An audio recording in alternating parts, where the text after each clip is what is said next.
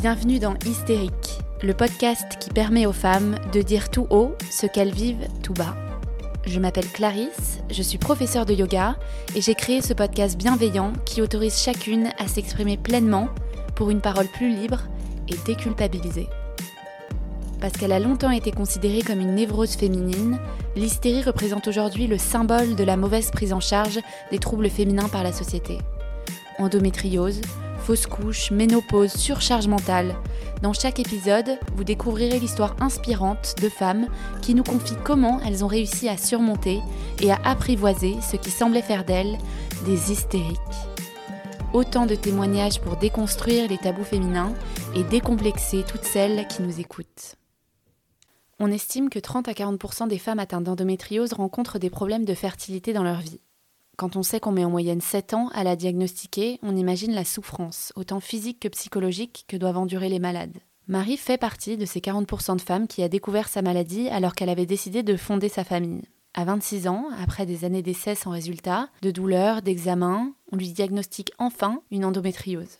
Elle comprend alors que le chemin vers la maternité ne sera pas une évidence pour elle. Procréation médicalement assistée, fécondation in vitro, opération de son endométriose. Aujourd'hui, Marie doit faire face à des choix qui lui permettront de tomber enceinte. Vous l'aurez compris, aujourd'hui on va à nouveau parler d'endométriose. Cette maladie silencieuse, invisible, derrière laquelle se cachent souvent des douleurs profondes et un mal-être longtemps ignoré, qui touche pourtant plus d'une femme sur dix en France. Si Marie a décidé de témoigner aujourd'hui, c'est pour nous partager son parcours pour devenir maman un parcours de combattante dans lequel elle est plus que jamais engagée aujourd'hui. Un combat qu'elle compte bien gagner contre la maladie. Elle nous livre ses meilleurs conseils pour mieux vivre avec cette maladie, apprendre à gérer ses douleurs, faire appel aux meilleurs spécialistes et surtout bien s'entourer pour ne jamais baisser les bras. Très bonne écoute. Hello Marie, tu vas bien? Ouais, ça va et toi Clarisse? Ouais, ça va. Bah, merci de nous partager ton histoire. Euh, aujourd'hui, on va parler ensemble d'endométriose. Donc un sujet qui est encore trop tabou, que j'ai déjà abordé euh, dans un précédent épisode avec euh, Camille, qui nous explique comment la maladie impacte son mode de vie et surtout en quoi le fait d'obtenir un diagnostic était un véritable parcours de combattante pour le coup. Euh, avec toi, j'aimerais qu'on aborde plus particulièrement la question de la fertilité, qui est directement impactée donc par la maladie. tu vas un petit peu nous raconter ton parcours, la découverte de la maladie, comment elle t'impacte aujourd'hui, et les choix auxquels tu es confrontée euh, pour moins souffrir et surtout euh, pour avoir pour avoir un bébé euh, aujourd'hui. Donc pour commencer, est-ce que tu peux te présenter à nos auditeurs, donc en quelques mots nous partager ton prénom, ton âge, ce que tu fais dans la vie, où tu vis, avec qui Ok, donc je m'appelle Marie, j'ai 28 ans et je prépare un doctorat en sciences politiques britanniques. je vis avec mon mari en banlieue parisienne et puis on est un petit peu de la même famille, oui, on est un peu de la même famille, c'est vrai. Puisque mon mari est ton cousin. Voilà, c'est ça. Euh, donc il s'appelle Valentin. Oui. Ça fait longtemps que tu es avec Valentin? Ouais, bah ça, ça va faire 8 ans, 8 euh, ans et demi. On s'est mariés euh, l'été dernier. Ouais, top. Et vous êtes rencontrés comment? Pour avoir des petits détails. On s'est rencontrés sur Instagram. qui est trop drôle, il y a 8 ans. Ouais. Les prémices d'Instagram. Bah, C'était au tout début d'Instagram. Euh, on n'avait même pas la possibilité d'envoyer des messages privés à l'époque. Ah ouais. Et donc on se suivait mutuellement. Enfin, on s'est suivi euh, parce que moi j'ai mis des hashtags euh, sur mes photos, genre French Girl. Et donc lui, il avait mis le hashtag Exactement. French Girl. Il était en mode chasse. Et euh, à l'époque, il y avait une application qui s'appelait euh, Insta Message que tu téléchargeais euh, à côté de Insta, Instagram. Ok, comme Messenger. Ouais, et en fait, tu pouvais communiquer avec tes followers, etc. Et donc, il m'avait envoyé un message là-dessus, mais enfin, moi, je n'y allais jamais. Et là, je me suis dit, bah, pourquoi pas, je vais aller voir. Et j'ai vu qu'il y avait un message, donc je lui ai répondu, et puis c'est parti de là. Et, et la première fois qu'on s'est vu, on s'est embrassé et depuis on s'est plus quitté. Trop drôle. Il y a huit ans quoi. Ouais. c'est mignon. Ouais. ok. Et donc alors à quel moment, euh, à quel moment vous vous êtes dit que c'était le bon moment pour vous d'avoir euh, d'avoir un bébé? Est-ce que toi tu as toujours eu envie d'avoir des enfants? Ouais, ouais, ça a toujours été. Euh, enfin pour moi la famille c'est quelque chose de, de, sacré, de très important. je suis je suis très famille, très proche de mes parents. En plus je suis fille unique donc j'ai une relation assez particulière avec eux. Et euh, on a toujours voulu des enfants et on a commencé un peu à, se pencher sur la question plus sérieusement, je dirais, quand j'ai commencé mon doctorat, donc c'était en 2018, Parce qu'en fait, euh, quand tu fais un doctorat en sciences humaines comme ça, tu es euh, en autonomie, tu es indépendant. Donc moi, je me suis dit, ça peut être le bon moment pour essayer d'avoir un bébé. je, me vois bien tomber enceinte maintenant et continuer ma thèse et puis prendre un congé maternité, etc. Pour nous, c'était c'était assez bien avant d'arriver vraiment sur le marché du travail, de se dire euh, c'est le bon moment, on essaye. Et vous aviez quel âge là tous les deux en 2018 Alors en 2018, on avait, je calcule, 25, 25 ans. 25, vous avez le même âge tous les deux? Oui. Ok, 25 ans, quand même jeune. Ouais, quand même assez jeune, mais euh, ça faisait déjà 5 ans qu'on était ensemble, ah donc enfin pour nous ça faisait quand même sens. Euh, en fait, on, à l'époque, on avait déjà acheté notre appartement sur plan, donc c'était quelque chose qui était peut-être plus engageant qu'un bébé d'acheter euh, d'acheter euh, aussi jeune. Donc pour nous c'était euh, c'était la, la continuité en fait. déjà des adultes quoi. Ouais, un petit peu. OK, donc tu as eu envie quand même assez tôt d'avoir d'avoir cette famille. Est-ce que le fait d'être fille unique, ça t'a donné envie de construire une grande famille? Ou au contraire de retrouver un peu ce lien un peu unique que tu avais avec ta mère Alors, je me voyais pas forcément avoir 4 5 enfants. Euh, mais je me voyais pas non plus avoir un enfant unique parce que moi j'ai souffert quand même de, de, cette situation où ça c'était assez compliqué d'être le seul enfant de la famille parce qu'en plus mes, mes, cousins sont arrivés assez tard à partir de mes 13 ans donc j'ai vraiment vécu euh, mm. très seule entourée d'adultes alors même si ça m'a donné une certaine maturité euh, j'ai pas forcément envie de, reproduire ce schéma-là, euh, mais bon, pourquoi pas avoir deux, trois enfants, ce serait bien. Ouais, ok. Et donc vous avez commencé à essayer sans vraiment essayer, en fait, c'est ça? Ouais, en fait, euh, je, je, pense que c'était en 2017. J'avais pris la décision déjà d'arrêter de prendre une contraception parce que je supportais pas du tout les hormones. Ça me, ça me mettait dans des humeurs exécrables. Tu prenais la pilule? Alors au début, je prenais la pilule et après, j'avais un anneau vaginal. Euh, que, tu, que tu mets euh, trois semaines, puis que tu enlèves une semaine, euh, etc. j'avais, enfin voilà, j'avais pris cette décision parce que en effet la pilule je la supportais mal, donc je m'étais dit qu'avoir un anneau vaginal ce serait peut-être plus localisé, que ça, ça aurait moins d'effets secondaires. Mais voilà, j'avais pris du poids, je faisais beaucoup de rétention d'eau, etc. Donc j'avais pris la décision avant qu'on décide d'avoir des enfants, de ne plus prendre de contraception. Disons qu'on faisait attention à ce que ça tombe pas trop dans mes périodes d'ovulation, mais on s'était dit au pire si ça arrive, ça arrive. Et quand on a vraiment commencé, j'essayais de calculer euh, en fonction de, mon cycle, sans partir non plus dans une obsession. Euh. Enfin, en fait, je pense qu'on nous, on nous apprend tellement euh, depuis le plus jeune âge que c'est hyper facile de tomber enceinte, qu'il faut pas oublier une seule pilule parce que euh, sinon, oh là là, il faut prendre la pilule du mm. lendemain, etc. Qu'en fait, on est un peu conditionné à se dire, euh, enfin, faisons hyper gaffe parce que au moindre dérapage entre guillemets, on peut tomber enceinte. donc, si j'arrête, c'est bon quoi. Voilà. Mm. Donc du coup, voilà, on était un peu dans cet état d'esprit ça va, ça arrivera si ça doit arriver. Et puis, on a commencé petit à petit à compter. On a aussi eu euh, l'idée de prendre rendez-vous avec ma gynéco, tout simplement pour, euh, pour lui faire part de notre projet. Et en fait, à l'époque, j'étais suivie par une gynéco qui pas du tout euh, douce et enfin un peu vieille école. Et en gros, je suis allée la voir et enfin, je suis on est allés tous les deux la voir et je lui ai dit voilà, on, aimerait bien avoir un bébé. En gros, à la fin du rendez-vous, elle nous a dit bon bah, en gros rendez-vous dans six mois quoi, comme si euh, ça allait arriver comme ça hyper facilement. Donc nous on s'est regardé, on s'est dit bon bah ok ça doit être facile du coup, donc ne nous mettons pas la pression. Et puis euh, bah, six mois après il y avait toujours rien. Donc euh, mm. c'est là où tu commences un peu à culpabiliser et à te dire bon qu'est-ce qui cloche, qu'est-ce qui cloche chez moi? Ouais. Et donc là, vous avez commencé à faire des examens plus poussés? Non, parce qu'en fait, euh, je pense qu'il y a eu une période un peu euh, qui a duré entre deux ans, ouais, à peu près deux ans, où euh, on n'a pas forcément décidé de se faire aider, où j'avais acheté des tests d'ovulation, on, disons qu'on comptait, on comptait les jours. mais parce que vous n'étiez pas non plus pressé. Voilà, c'est ça. Pas cette idée Comme on est jeune entre guillemets, même si bon, peu importe l'âge en fait, tant que t'es c'est surtout ça qui bien compte. Sûr. Mais on n'avait pas, euh, en effet, une épée de Damoclès au-dessus de la tête qui nous disait bon bah il faut se dépêcher, euh, dans ces cas-là, tu te dis un peu bon bah c'est le destin, c'est que c'est pas maintenant, ça va arriver. Euh, Exactement. C'est que je suis un peu stressée, que finalement j'en ai pas tant envie que ça aujourd'hui. Et puis tu as beaucoup de gens qui vont me dire ah mais tu sais c'est beaucoup dans la tête tu te, faut que tu te, faut que tu détendes, faut que tu déstresses. Ouais, ok. Ouais. c'est dans la tête, mais. Ouais. Là où si vous aviez eu 30 ans et plus, je pense que vous auriez. euh, On aurait Et sûrement. la gynéco se sera alarmée peut-être un Ouais. peu plus aussi, euh, Ouais. plus rapidement, quoi. Ouais, exactement. Et donc toi, à ce moment-là, est-ce que tu avais déjà été diagnostiquée euh, avec de l'endométriose? Non. Donc en gros, en 2018, euh, j'avais, je faisais pas mal de, de mycoses, j'avais des sécheresses vaginales.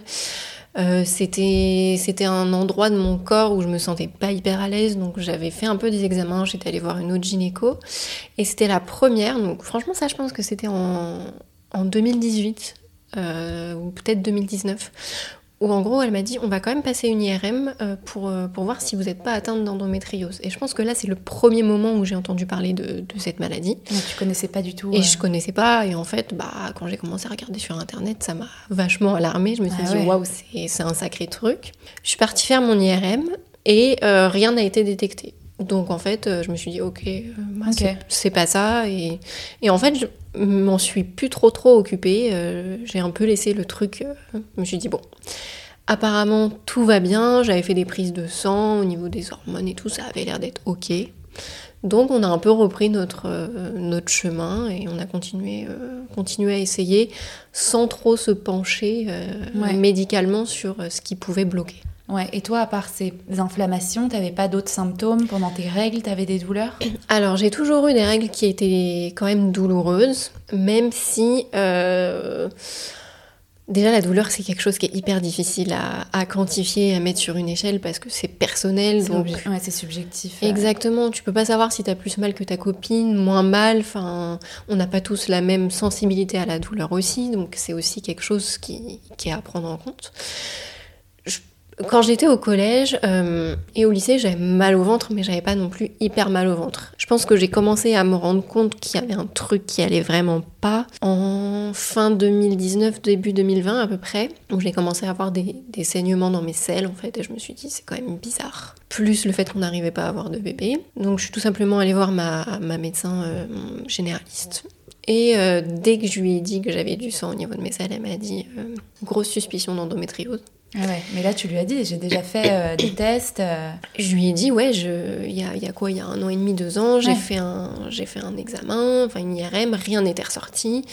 Et elle me dit, oui, mais elle me dit, tu sais, euh, il faut que tu fasses d'autres examens, ça a pu se développer, l'examen a pu être mal fait. Donc, elle me dit, je vais t'orienter vers une gynéco qui est spécialiste de la fertilité. Et tu vas voir avec elle ce qu'il faut que tu fasses. Ok. Donc je vais voir cette gynéco. Et donc elle euh, nous prescrit euh, à Valentin et moi plusieurs examens. Parce que bah, quand tu... quand- Oui, parce que c'est pas forcément toi aussi. Voilà. euh, qui- Voilà, donc euh, il passe un spermogramme qui se révèle être bon. Euh, moi, je passe euh, des prises de sang, euh, tout était ok. J'avais une réserve ovarienne qui était un petit peu faible pour mon âge, mais qui n'était pas alarmante. Ouais. Et elle me dit donc d'aller passer une échographie pelvienne avec une docteure spécialiste de l'endométriose.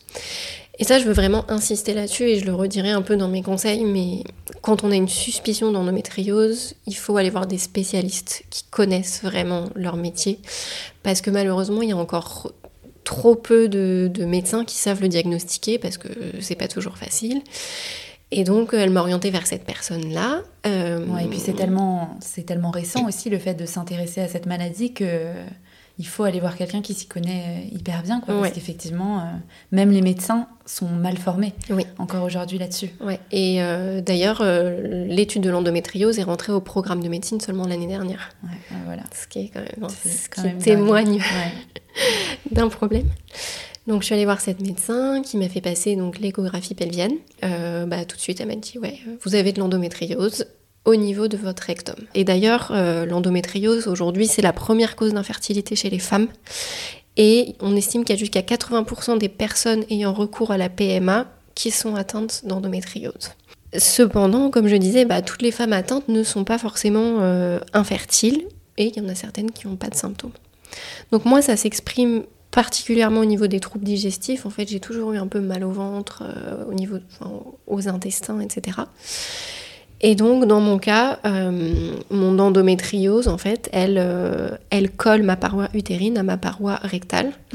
J'ai un, un, nodule d'endométriose dans mon rectum. Je sais plus exactement combien de centimètres il fait. Mais en fait, il a tendance à gonfler pendant mes règles. Et c'est ça aussi qui provoque des saignements. Et qui est très douloureux, en fait, quand, quand je vais aux toilettes. Euh, on va dire la semaine avant mes règles et pendant mes règles. Ok, d'accord. Et donc ces symptômes, tu les as toujours eus? Alors, euh, le sang dans mes selles, euh, je l'ai pas toujours eu. Ouais, c'est arrivé plus tard, ça. Ouais, mm. ouais ça c'est arrivé plus tard. Après, j'ai toujours eu un peu mal au ventre. Euh, enfin, c'est difficile en fait de savoir quand est-ce que ça a commencé. Euh. Ouais, et puis on nous dit tellement depuis toujours, bah t'as tes règles, t'as mal, c'est normal. Là, on l'a entendu, on l'a entendu. Non, mais c'est vrai. Et du coup, tu t'alarmes pas forcément, et l'entourage ne s'alarme pas non plus forcément. Et puis en plus, euh, moi j'ai la chance, entre guillemets, que ma douleur se calme avec la prise euh, d'anti-douleur ou d'anti-inflammatoire. Donc bah, finalement, euh, je me disais, bah, je prends un doliprane, un Antadis, un Advil, ça passe. Alors ok, je me gave un peu de médicaments pendant 3-4 jours, mais ça calme les douleurs, donc je réussis à vivre avec, donc je cache un peu ça sous le tapis. Quoi. Et ce dont on avait discuté avec Camille dans l'autre épisode, c'était que euh, douleur n'est pas forcément égale à euh, diffusion de la maladie et des lésions dans le corps. Parfois, ça peut être super douloureux, on peut avoir vraiment hyper hyper mal, mais pas être un stade avancé de la maladie. Et donc, toi, est-ce qu'on t'a dit à quelle phase de la maladie tu étais? Est-ce qu'il y a beaucoup de lésions? Alors moi, je sais pas exactement à quel stade je suis, mais j'ai la chance du moins de par les examens que j'ai réalisés, que ce soit très très localisé. Donc c'est de ce qu'on en sait, c'est juste au niveau du rectum, ce qui veut dire que c'est assez facilement opérable. Moi, ce que je me demande, c'est quand tu dis, quand tu t'aperçois que c'est à ce niveau-là de ton corps, tu te demandes aussi comment ça peut impacter ta, fertilité, non? Parce que ça concerne pas du tout euh, tes ovaires, tes trompes. Euh, comment ça marche? Alors en fait, il faut savoir, bon déjà, il y a très peu de recherches, enfin, on commence seulement à faire vraiment des recherches entre fertilité et endométriose. Mais moi, ce qu'on m'a répété plusieurs fois, c'est que la présence de cette endométriose, ça entraîne une inflammation qui n'est pas propice à l'implantation d'un embryon. Donc euh, c'est pour ça que j'ai du mal à tomber enceinte.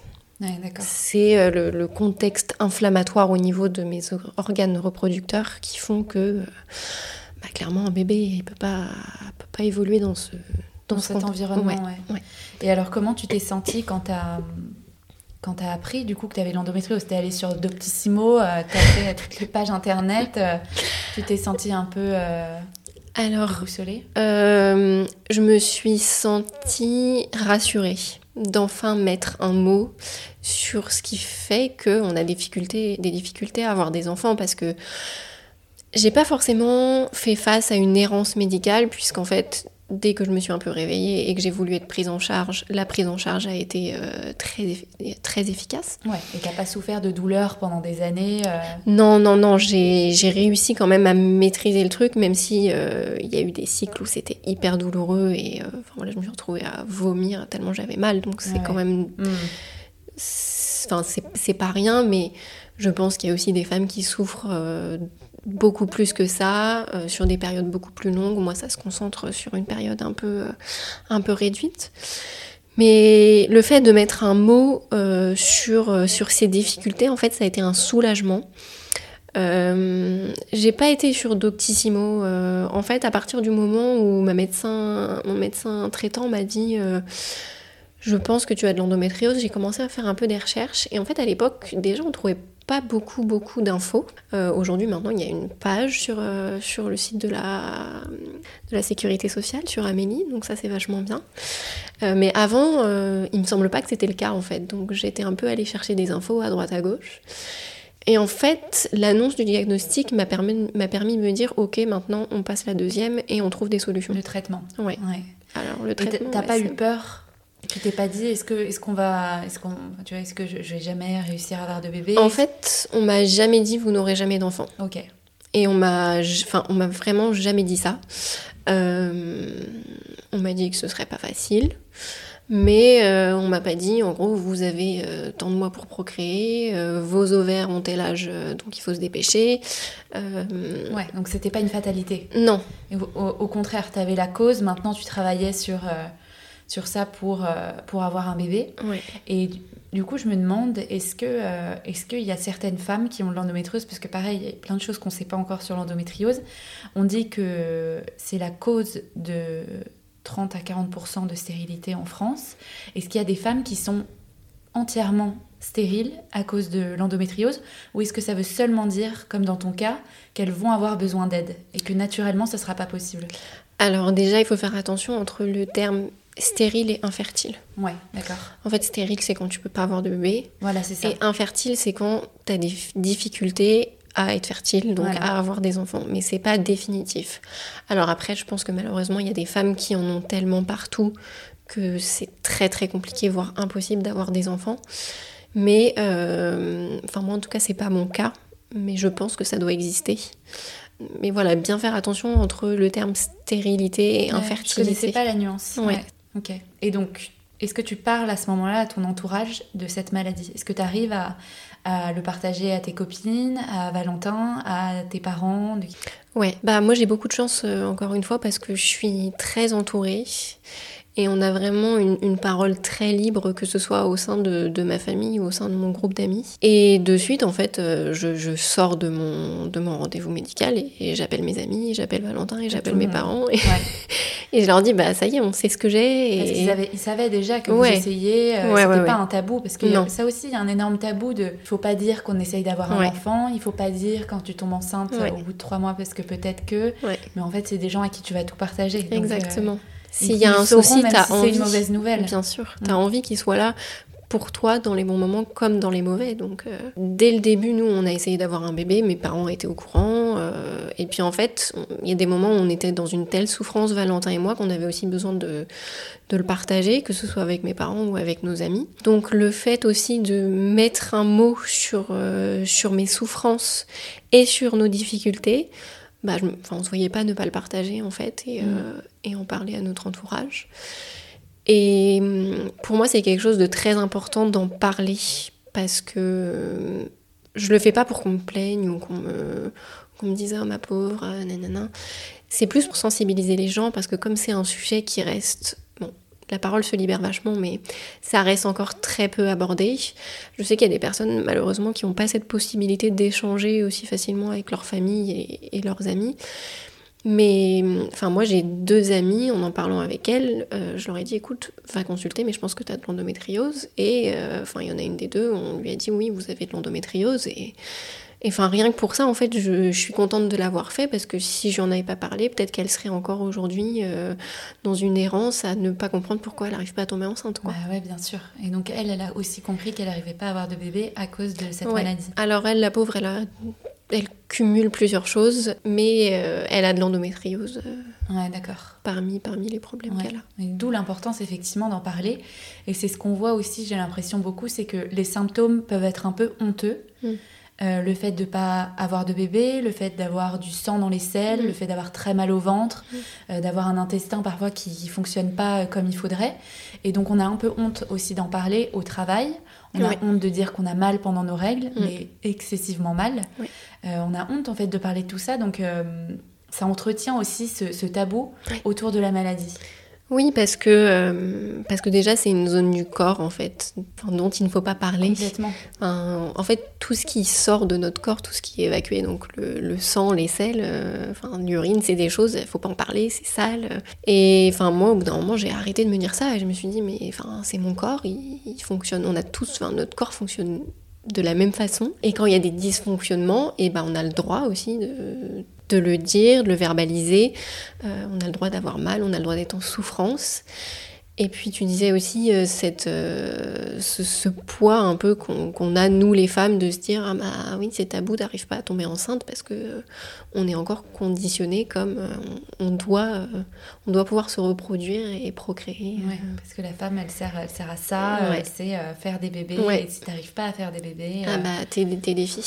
Ouais, tu, sers à quoi finalement Non, mais, ouais. Et ça doit être honteux, alors que euh, il y a plein de femmes qui n'arrivent pas à avoir de bébés, pas forcément à cause de l'endométriose, et des hommes aussi. Mm. Et ça n'a rien de honteux, au contraire. Si, enfin, si on en parlait de plus en plus, ça aiderait aussi euh, énormément tous les autres qui, qui en souffrent aussi Oui. en silence. Mm, mm. Et donc tu découvres cette endométriose. À ce moment-là, tu as 27, 28 ans Oui, 26, 27, oui. 26, 27. Et donc, quelle est la, marche à suivre ensuite? Donc, je suis diagnostiquée. Et là, mon objectif, c'est euh, de prendre rendez-vous avec deux médecins chirurgiens, euh, deux gynécologues chirurgiens, pour avoir des avis, euh, des avis médicaux, en fait. Parce que ma gynéco, elle n'est pas forcément spécialisée là-dedans, elle est plus spécialisée dans la fertilité. Donc euh, elle, elle me recommande, elle me parle de certains médecins. Donc je me dis ok, je note les noms. Et moi de mon côté, je fais un petit peu des recherches euh, sur, euh, sur le site EndoFrance ou Info Endométriose, je sais plus. En fait, il y, a des, il y a des médecins qui sont référencés sur ces plateformes-là, qui sont connus comme étant bienveillants et qui connaissent précisément ce qu'est l'endométriose. Et en fait, je me, rends compte que les deux noms qu'elle m'a donnés, ils font partie euh, des noms euh, sur la plateforme, donc ça me rassure. Et là, je vais voir, euh, je vais voir les deux médecins. Donc, je vois un premier médecin à Paris. Donc qui me dit que pour lui une opération est possible, que la chirurgie est possible. Ça se passe hyper bien, je me sens bien entourée. alors il m'explique quand même que c'est une opération qui est compliquée, mais je me sens bien. Et puis après je vais voir le second, ça se passe aussi très très bien. Et lui en fait il est, euh, il est professeur donc il est chef de service et il est vraiment spécialisé là-dedans. Et il me donne en fait pour les deux j'ai eu un questionnaire à remplir euh, d'à peu près euh, je sais pas peut-être 25-30 pages très très long, avec des choses très précises. Et donc il me donne un questionnaire et je lui dis Ah, mais euh, celui-ci, je l'ai déjà rempli avec euh, votre confrère. Et euh, il, regarde, il me dit Ah oui, mais celui-là, il est un peu trop vieux, genre il a 4-5 ans et depuis nos questionnaires ont évolué.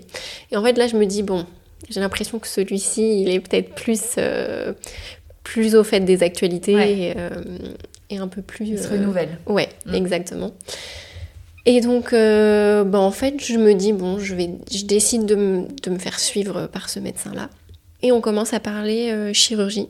Donc, bah, moi, c'est pas quelque chose qui me fait peur. Et là, il me parle d'un programme qui s'appelle euh, Programme Endoferte. Donc, c'est un programme qui, euh, qui a été développé par l'hôpital de Poissy et un autre hôpital, mais je me souviens plus, donc je veux pas dire de bêtises. Et en gros, c'est un programme qui, euh, c'est un protocole médical qui vise à analyser le lien entre infertilité et endométriose. Et en gros, il me dit, vous allez être tiré au sort Enfin, en gros, si vous choisissez de faire partie du protocole, il va y avoir un tirage au sort qui va décider soit que vous fassiez deux FIV d'abord, puis une chirurgie, ou alors une chirurgie, puis deux FIV. Et en gros, vous ne choisissez pas lequel vous faites en premier. La loterie, quoi. Euh, alors au début, je me suis dit, ah, c'est trop chouette, faire partie d'un protocole médical. Enfin, en plus, euh, comme moi, je fais de la recherche, euh, j'aime beaucoup. Ça parlait. Ouais, j'aime faire progresser aussi, aider les autres. Pour moi, ça, ça faisait sens. Et en fait, quand il m'a dit, vous allez être tiré au sort, bah, j'ai pris peur parce que je me suis dit, ok, là, je suis plus maîtresse de mon corps, je contrôle plus, quoi. Ouais, et puis mon destin, il est entre les mains de, cette loterie. Ouais. Et je me dis, imagine, euh, t'es tiré au sort pour un truc et finalement tu te rends compte que tu voulais l'autre. Est-ce que tu vas être réceptive? Est-ce que ça va marcher et tout? Donc je me suis dit, euh, après discussion, euh, que ce soit avec, avec mon mari, mes parents, mes amis, on s'est dit, ça, ça fait peut-être un petit peu beaucoup. Donc finalement, j'ai dit non, je veux pas faire le programme, mais par contre, je suis toujours OK pour, pour me faire opérer. Donc ça a quand même pris du temps parce que je pense que la première fois que je l'ai vu, c'était il y a je pense que ça va faire un an peut-être. Et, euh, et, en gros, moi, il me fallait aussi le temps d'assimiler le fait que euh, j'allais me faire opérer. Oui, bien sûr. Et en plus, euh, voilà, les rendez-vous médicaux avec les, les gynécos, c'est toujours hyper compliqué à obtenir. Enfin, ça met six mois, ouais. simplement. Donc en fait, il faut même prendre des rendez-vous en avance. Maintenant, j'ai appris la leçon. En fait, je, je prends des rendez-vous en avance et je les annule si jamais j'ai pas besoin d'y aller. Le conseil. Voilà, le conseil numéro un. Euh, Et, là, tu t'es pas dit que tu allais faire une FIV Peut-être, entre guillemets, la solution euh, facile, je veux dire, euh, pour tomber enceinte plus rapidement Alors, en fait, bah, au tout début de nos démarches, de ces examens, etc., l'objectif, c'était d'avoir un bébé. Ouais. Et en fait, au fur et à mesure, on s'est dit, mais... Enfin, Valentin, m'a dit, écoute, t'es en souffrance est-ce qu'il ne faudrait pas déjà que tu ailles mieux et que en fait le bébé il arrivera plus tard, enfin on a encore le temps, on n'est pas pressé. Donc en gros l'objectif il a un petit peu changé de euh, avoir un bébé à guérir et aller mieux. Et donc c'est pour ça que la FIV n'a pas été euh, notre priorité, sans compter qu'on n'était pas sûr que la FIV elle marche bien, sachant que bah, j'avais de l'endométriose et que j'avais un, environnement qui n'était pas hyper propice à, à l'implantation d'un embryon. Donc c'est aussi pour ça qu'on a changé de. Ouais, ok. Et l'opération, alors, elle consiste, elle consiste en quoi précisément? Alors, l'opération, c'est une opération qui se fait euh, à quatre mains, donc avec deux chirurgiens. Il y a un chirurgien euh, donc, qui est gastro-entérologue et mon chirurgien gynéco. Euh, c'est une opération qui se fait sous célioscopie, donc pareil que quand tu te fais opérer de l'impédicite, en gros on te fait un trou au niveau du nombril et deux, petits, deux petites ouvertures dans le bas-ventre. Donc c'est pas très très intrusif au niveau des cicatrices. Ouais. Et ensuite, donc moi, euh, il faut carrément qu'on m'enlève un bout du rectum. C'est quand même un... Ouais, c'est quand même pas rien. Ouais, c'est un, un, gros, un gros chantier, on va dire. On m'enlève un bout du rectum et on m'agrafe en gros la partie qui reste avec l'intestin qui reste. À la base, on m'avait dit vous aurez peut-être une prothèse, mais finalement non. Ils réussissent à étirer en fait l'intestin et à l'agrafer au niveau du rectum. Et au niveau du vagin, euh, on enlève aussi le petit morceau de vagin qui était collé à la paroi rectale et on fait aussi une cicatrice, euh, on recoue euh, à cet endroit-là.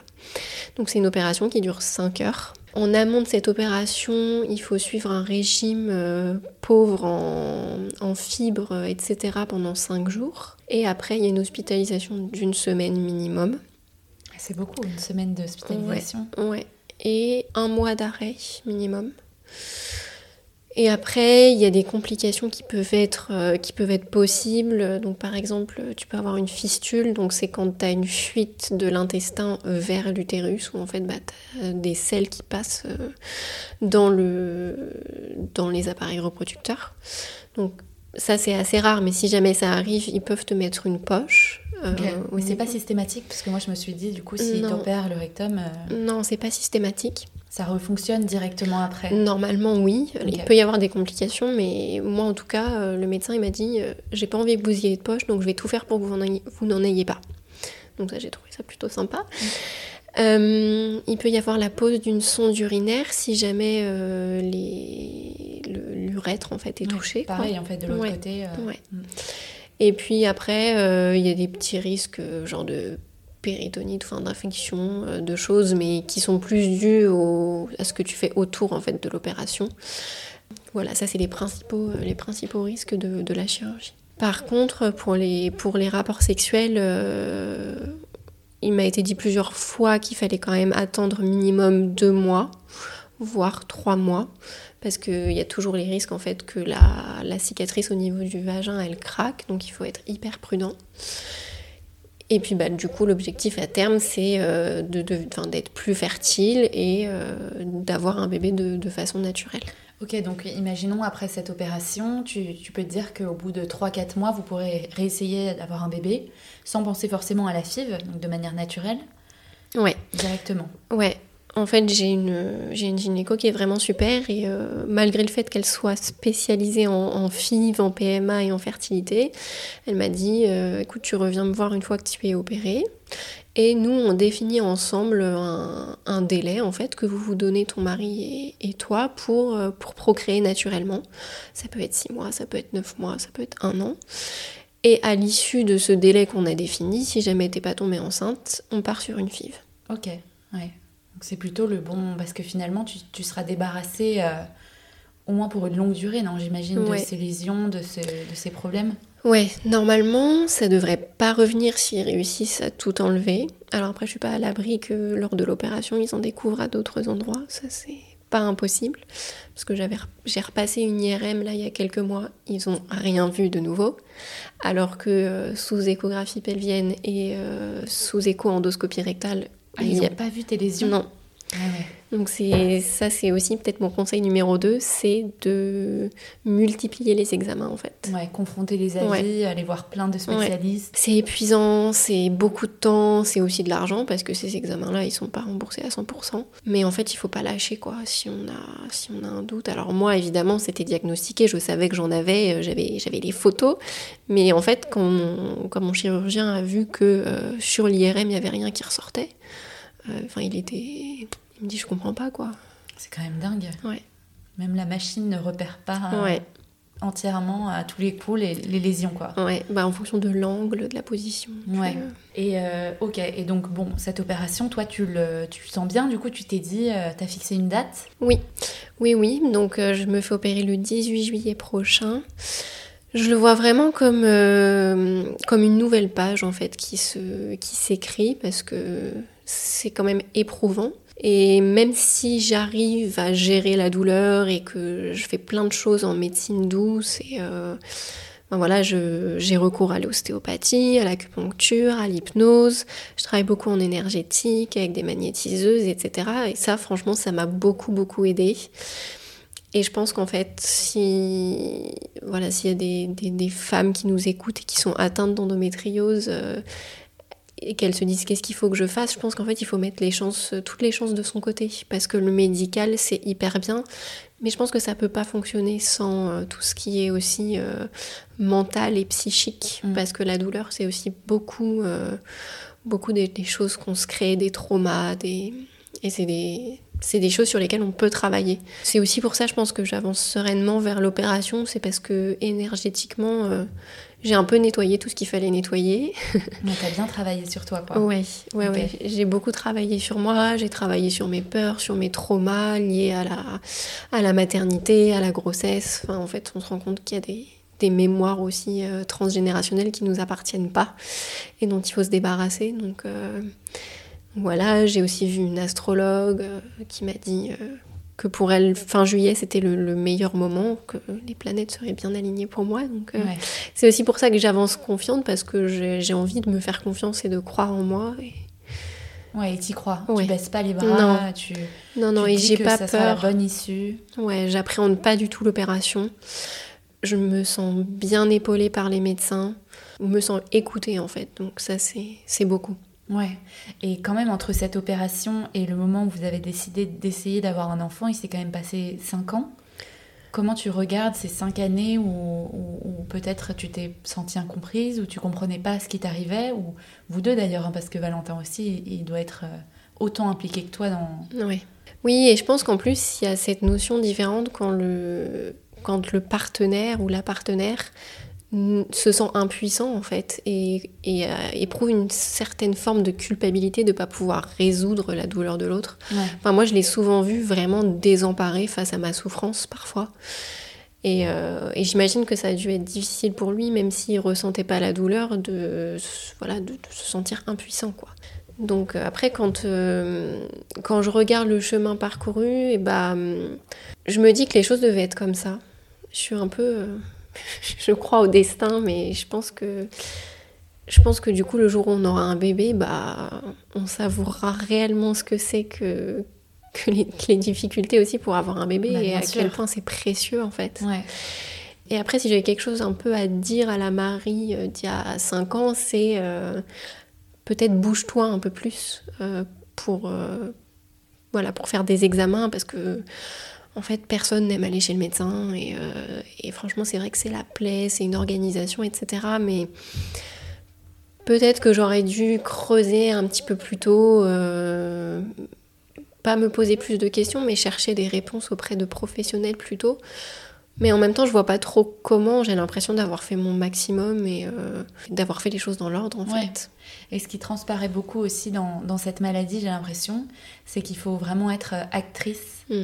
De, de ta maladie. Oui. C'est ce que Camille disait. Euh, et qu'il faut pas baisser les bras et que c'est à toi de chercher les bonnes personnes. C'est à toi de challenger les professionnels. C'est à toi de comprendre comment fonctionne ton corps. Mm.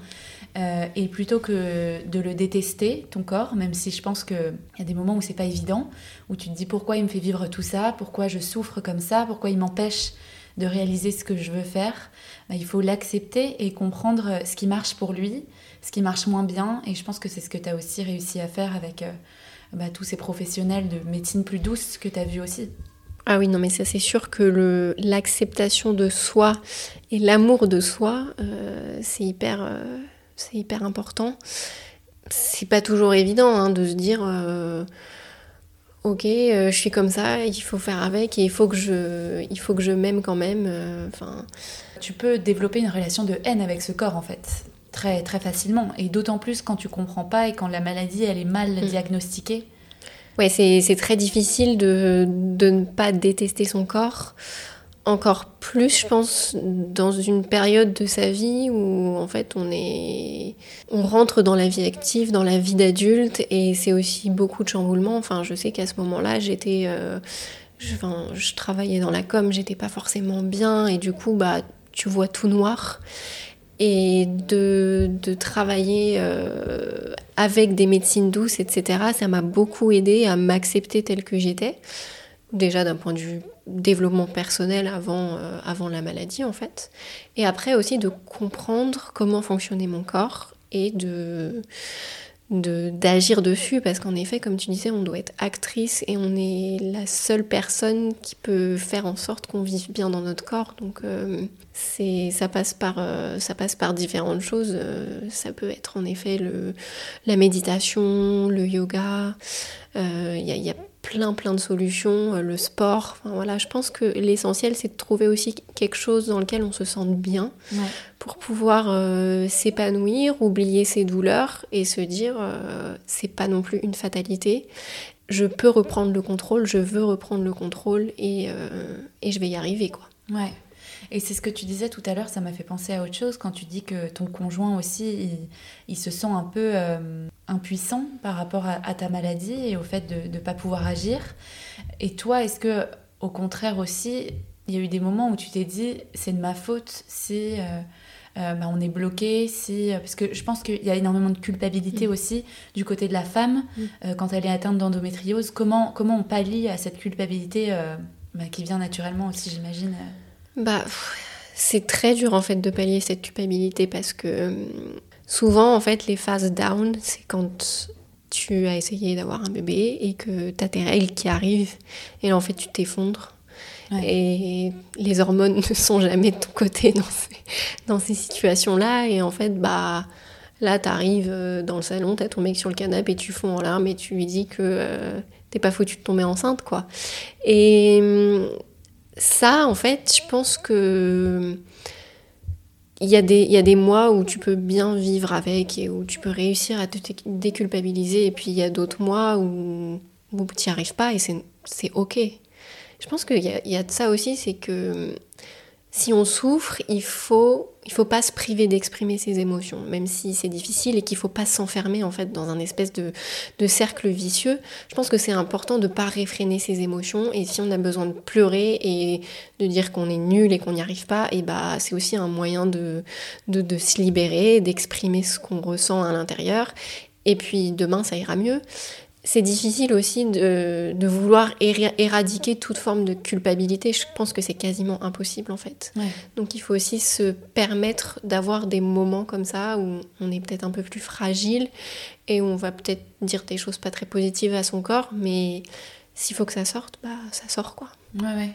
Ouais, parce que c'est vrai que j'avais pas pensé à ces moments où effectivement, pendant des années, tu as tes règles qui reviennent euh, et c'est aussi un signe de, pas d'échec, mais où tu te dis quand est-ce que, quand est-ce que ça va prendre, quoi. Ouais, ouais. C'est, dur euh, psychologiquement aussi de... Bah tous les mois en fait D'y être c'est confronté, le... quoi, ouais. c'est le rappel quoi. C'est la petite cloche qui vient te rappeler. Ouais, c'est ça. Bon bah ton horloge biologique tourne et tu n'es toujours pas enceinte.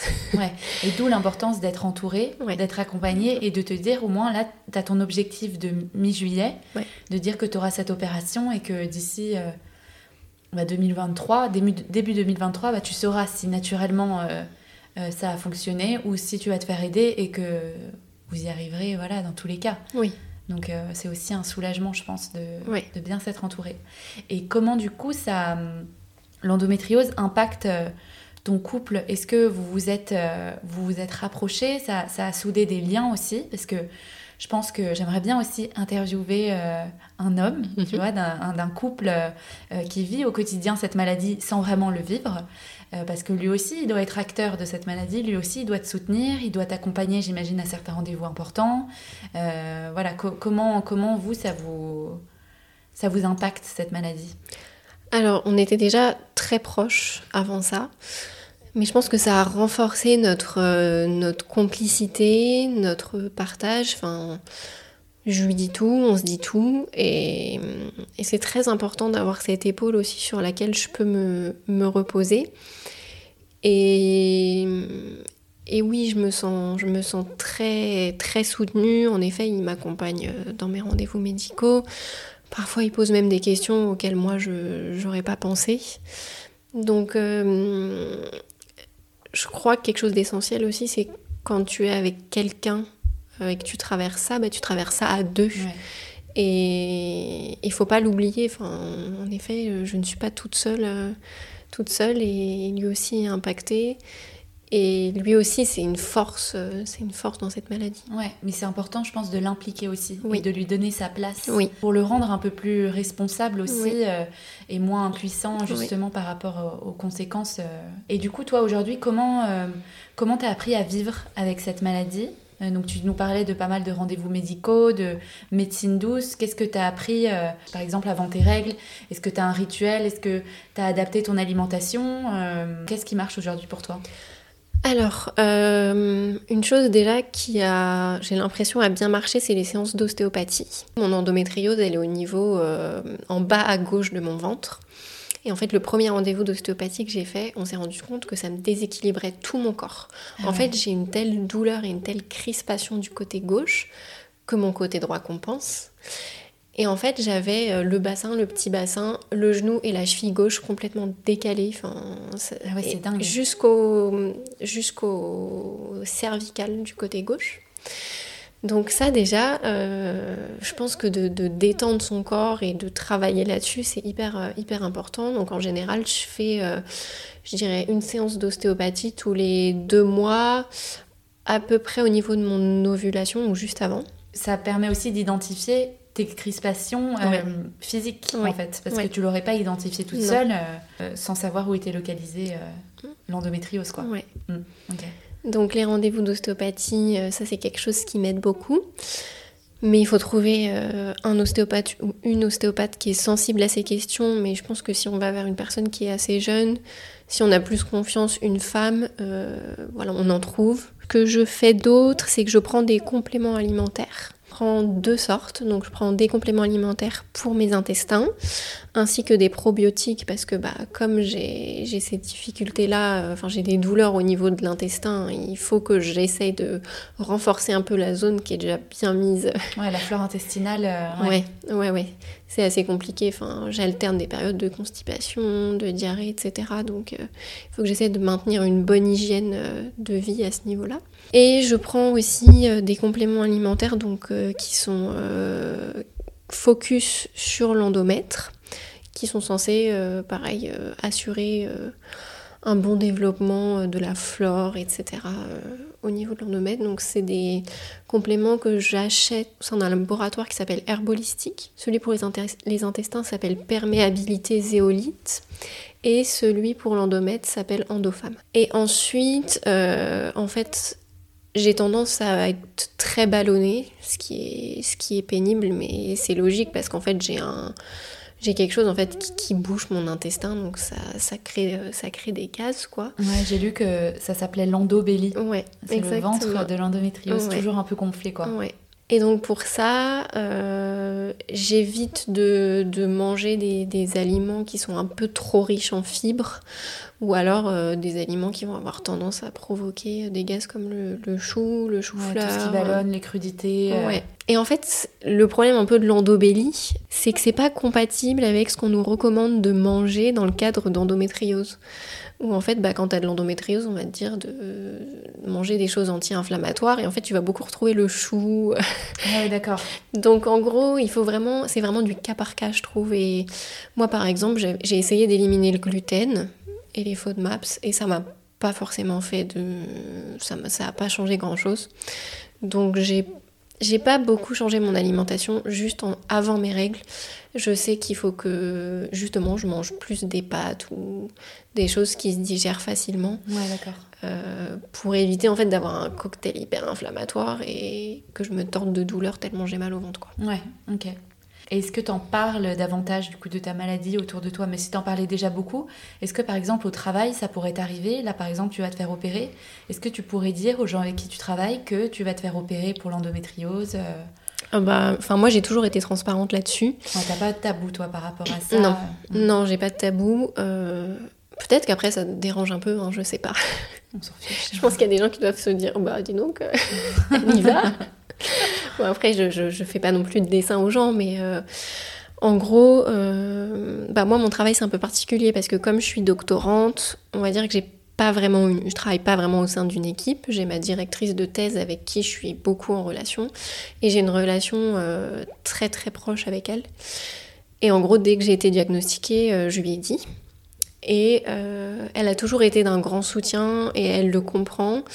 Et en fait, j'ai même réussi à obtenir une prolongation de mon contrat doctoral dans le cadre de ma maladie, où en fait, elle a réussi à, à dire écoutez, euh, Marie, il y a une semaine par mois où elle ne peut pas travailler, donc euh, si c'est possible, il faudrait qu'elle ait une, prolongation de son ah CDD. Quoi. Donc au final, je me suis sentie hyper écoutée. Et donc là, il y a une semaine par mois quand tu as tes règles où tu... Ah bah, je, je peux pas je peux pas travailler, je peux pas me concentrer. C'est Alors c'est pas tout à fait... Enfin, on va dire que c'est cinq jours, quoi. Donc ça fait une semaine de travail. mais c'est incroyable. Ouais. Ok. Ouais, ouais. En fait, on va dire que ça commence deux, deux, jours avant, deux jours avant les règles et les trois premiers jours des règles qui sont compliqués. D'accord. Ouais, où en fait bah, il faut que je sois chez moi, parce que j'ai besoin d'aller aux toilettes hyper souvent, parce que euh, je suis pliée en deux sous ma couette avec ma bouillotte. Et...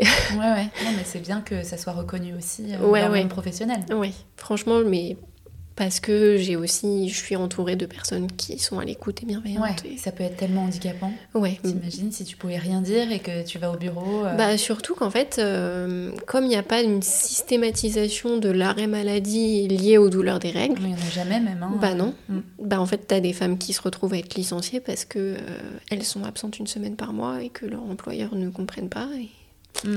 Ouais, ouais, ouais. Ok, et donc ça ça, ça te permet aussi de mieux vivre la maladie. Oui. C'est important. Oui, oui, oui. Et comment toi tu perçois la libération de la parole euh, autour de cette maladie Justement, on a vu euh, euh, qu'il y avait des lois qui étaient, qui discutées là-dessus, qu'il y avait un budget alloué à cette maladie. Comment tu, comment tu perçois ça? Bah moi je peux percevoir ça que positivement ouais. parce que parce que je pense qu'il y a encore beaucoup de chemin à faire Là, il y avait, la...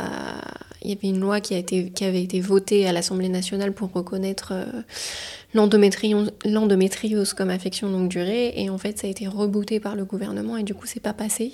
Et ça, bah, pour le coup, ça passe pas. Ouais. Parce qu'en fait, c'est énormément de, de, dépenses financières. Enfin, ça pèse lourd quand même, moi, dans mon budget. Euh, c'est énorme, surtout mensuel. Les pour les médecines plus douces comme l'ostéopathie qui sont hyper importantes pour gérer la douleur. Si t'as pas une bonne mutuelle, enfin et puis tu as des choses qui ne sont pas remboursées ah par bah la mutuelle. Il y a l'acupuncture, toutes ces choses-là qui sont euh, hyper importantes et pas du tout reconnues effectivement. Donc euh, euh, aujourd'hui, quand tu as de l'endométriose, c'est vrai que tu dois mettre un gros budget là-dedans. Oui. Mm. oui, oui. Il y a toujours un reste à charge.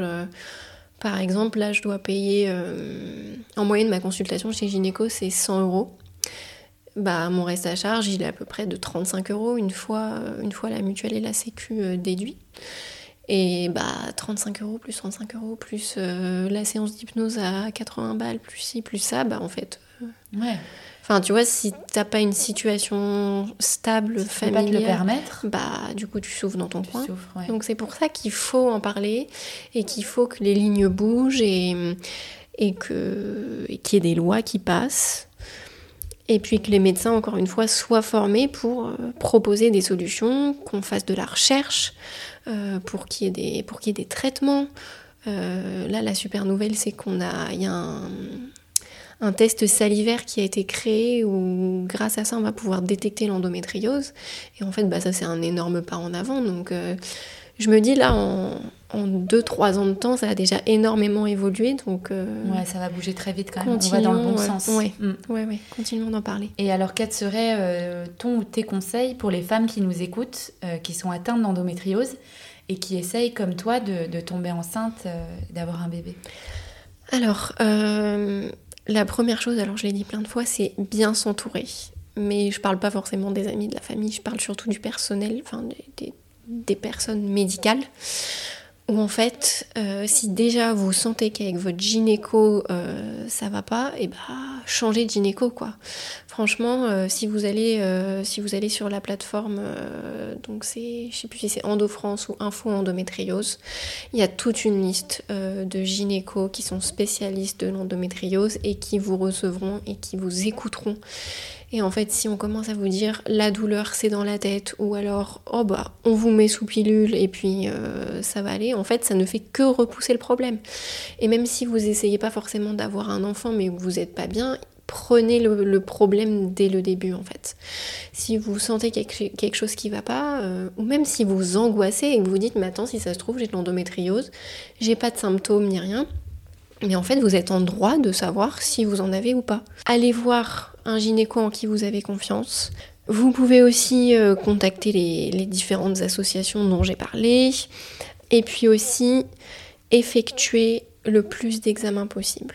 Parce que moi, comme je disais dans mon cas, on m'a détecté, donc j'ai passé une première IRM, on m'a rien détecté. J'ai passé une échographie pelvienne, on m'a détecté une endométriose. Ensuite, ça a été confirmé par une, euh, écho-endoscopie euh, rectale. Et après, j'ai repassé une IRM là récemment et on n'a de nouveau rien vu. Donc ne vous contentez pas de faire l'un ou l'autre. Euh, si vous pouvez, faites la batterie de test total. C'est sûr que c'est, c'est long, c'est chiant, mais en fait, si derrière vous avez quelque chose, il faut le savoir le plus tôt possible. Et puis, bah, faites-vous confiance. C'est aussi au feeling. Si vous sentez qu'il y a quelque chose qui ne va pas parlez-en, renseignez-vous, euh, cherchez, sur, euh, cherchez sur Internet. Euh, et puis voilà, parlez-en aussi peut-être à des personnes, bah, je sais pas, comme moi. Si, si voilà, vous, vous, avez envie d'en savoir plus. Ok, bah, merci beaucoup. Et est-ce que tu as une pratique, un ouvrage, une musique, un film, quelque chose à nous recommander qui t'a aidé, toi?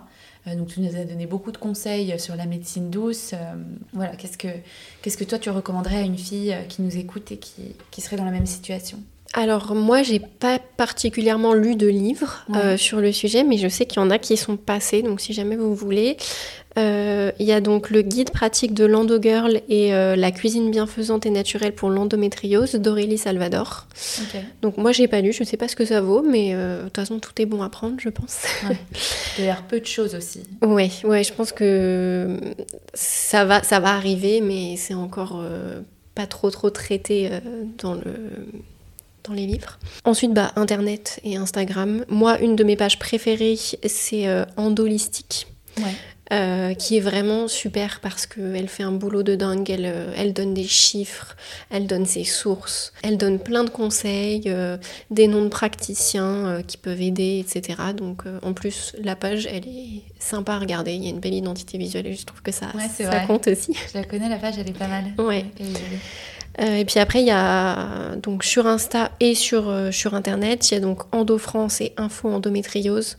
C'est vraiment top. Il y a des conseils, il y a, des noms de médecins qui peuvent vous aider. Par contre, côté livre, il y a un bouquin que j'ai lu que j'ai beaucoup aimé. Ça s'éloigne un peu de l'endométriose, c'est plus sur la fertilité. Ça s'appelle Un bébé si je peux de Marie Dubois. Et en fait, c'est euh, son histoire à elle. C'est une BD, donc c'est facile à lire. Je pense que je l'ai lu en deux heures un soir. Qui, euh, qui a recours euh, à la PMA parce qu'ils n'arrivent pas à avoir un bébé. Et en fait, elle référence un peu toutes les remarques qu'elle peut se prendre et tous les conseils euh, non demandés qu'elle reçoit. et c'est assez, assez drôle. Et ça m'a fait du bien aussi de lire ouais, ça. ça fait du bien. Et on va terminer avec la petite question traditionnelle du podcast. Quel sujet féminin tu souhaiterais qu'on aborde? Dans un prochain épisode euh, qui, selon toi, n'est pas encore assez traité aujourd'hui alors j'en ai choisi deux parce que je n'arrivais pas à me décider. Euh, le premier, c'est, tu en as parlé euh, brièvement tout à l'heure, le sujet tabou de la fausse couche avant les trois mois par exemple. Et même en fait le, fait de ne pas annoncer qu'on est enceinte avant les trois mois. Ou bah, pour moi ça n'a aucun sens en fait. Je sais pas si c'est une une particularité euh, française ou, ou si c'est global, mais je comprends pas du tout en fait ce, principe-là. Parce qu'en gros, euh, je sais pas, on, doit, on doit s'imaginer qu'avant trois mois, bah, c'est pas grave si on perd le bébé ou quoi. Donc pour moi, ça, ça devrait être plus, euh, plus traité. Et la deuxième chose, c'est tout ce qui est autour du jeunisme et de la non-acceptation du processus de vieillir. Enfin, il y, a très peu de, figures femmes d'un certain âge qu'on a pour modèle. Euh, voilà. Et, je pense que c'est important aussi de, parler de ça, de parler de ménopause et de pas voir le fait de vieillir comme euh, quelque chose de négatif en fait. Ouais, une fatalité chez la femme. Ouais. Euh, Parce qu'on a tendance à un peu idéaliser, idéaliser les, les mecs qui vieillissent, qui, voilà, qui sont, qui sont plus sexy et tout. Et puis la, qui se bonifient alors que la femme, elle, une au fois contraire. Euh, une fois qu'elle peut plus procréer, elle sert plus à rien. Quoi. Ouais, et puis comme c'est la ménopause, c'était catastrophique aussi, alors que. Ouais. Ah bah oui, mais tu peux plus faire d'enfant, donc après, tu sers plus à rien. c'est ça. Euh, voilà, c'est exactement ça. Donc trop intéressant. Le sujet de la fausse couche, euh, c'est vrai qu'on en a fait un épisode avec Claire l'épisode 5, je crois. et, et c'est vrai que j'aimerais beaucoup faire un épisode sur la ménopause. Donc, euh, mes micros euh, sont ouverts. et bah, merci beaucoup, Marie. Merci à toi, Clarisse. Je te souhaite euh, le meilleur pour la suite, une bonne opération. Et, et j'en suis sûre, un bébé miracle qui arrivera très prochainement. Merci. Tu nous tiendras au courant. Je mets tout dans la barre d'infos. Puis si les gens veulent te contacter pour te poser des questions sur les professionnels dont tu as parlé notamment, n'hésitez pas. Avec grand plaisir, je me tiens à dispo. Et... Merci beaucoup. Merci. Salut. Ciao. J'espère que cet épisode vous a plu. Si c'est le cas, n'hésitez pas à le partager autour de vous. Un grand merci et à très vite dans Hystérique.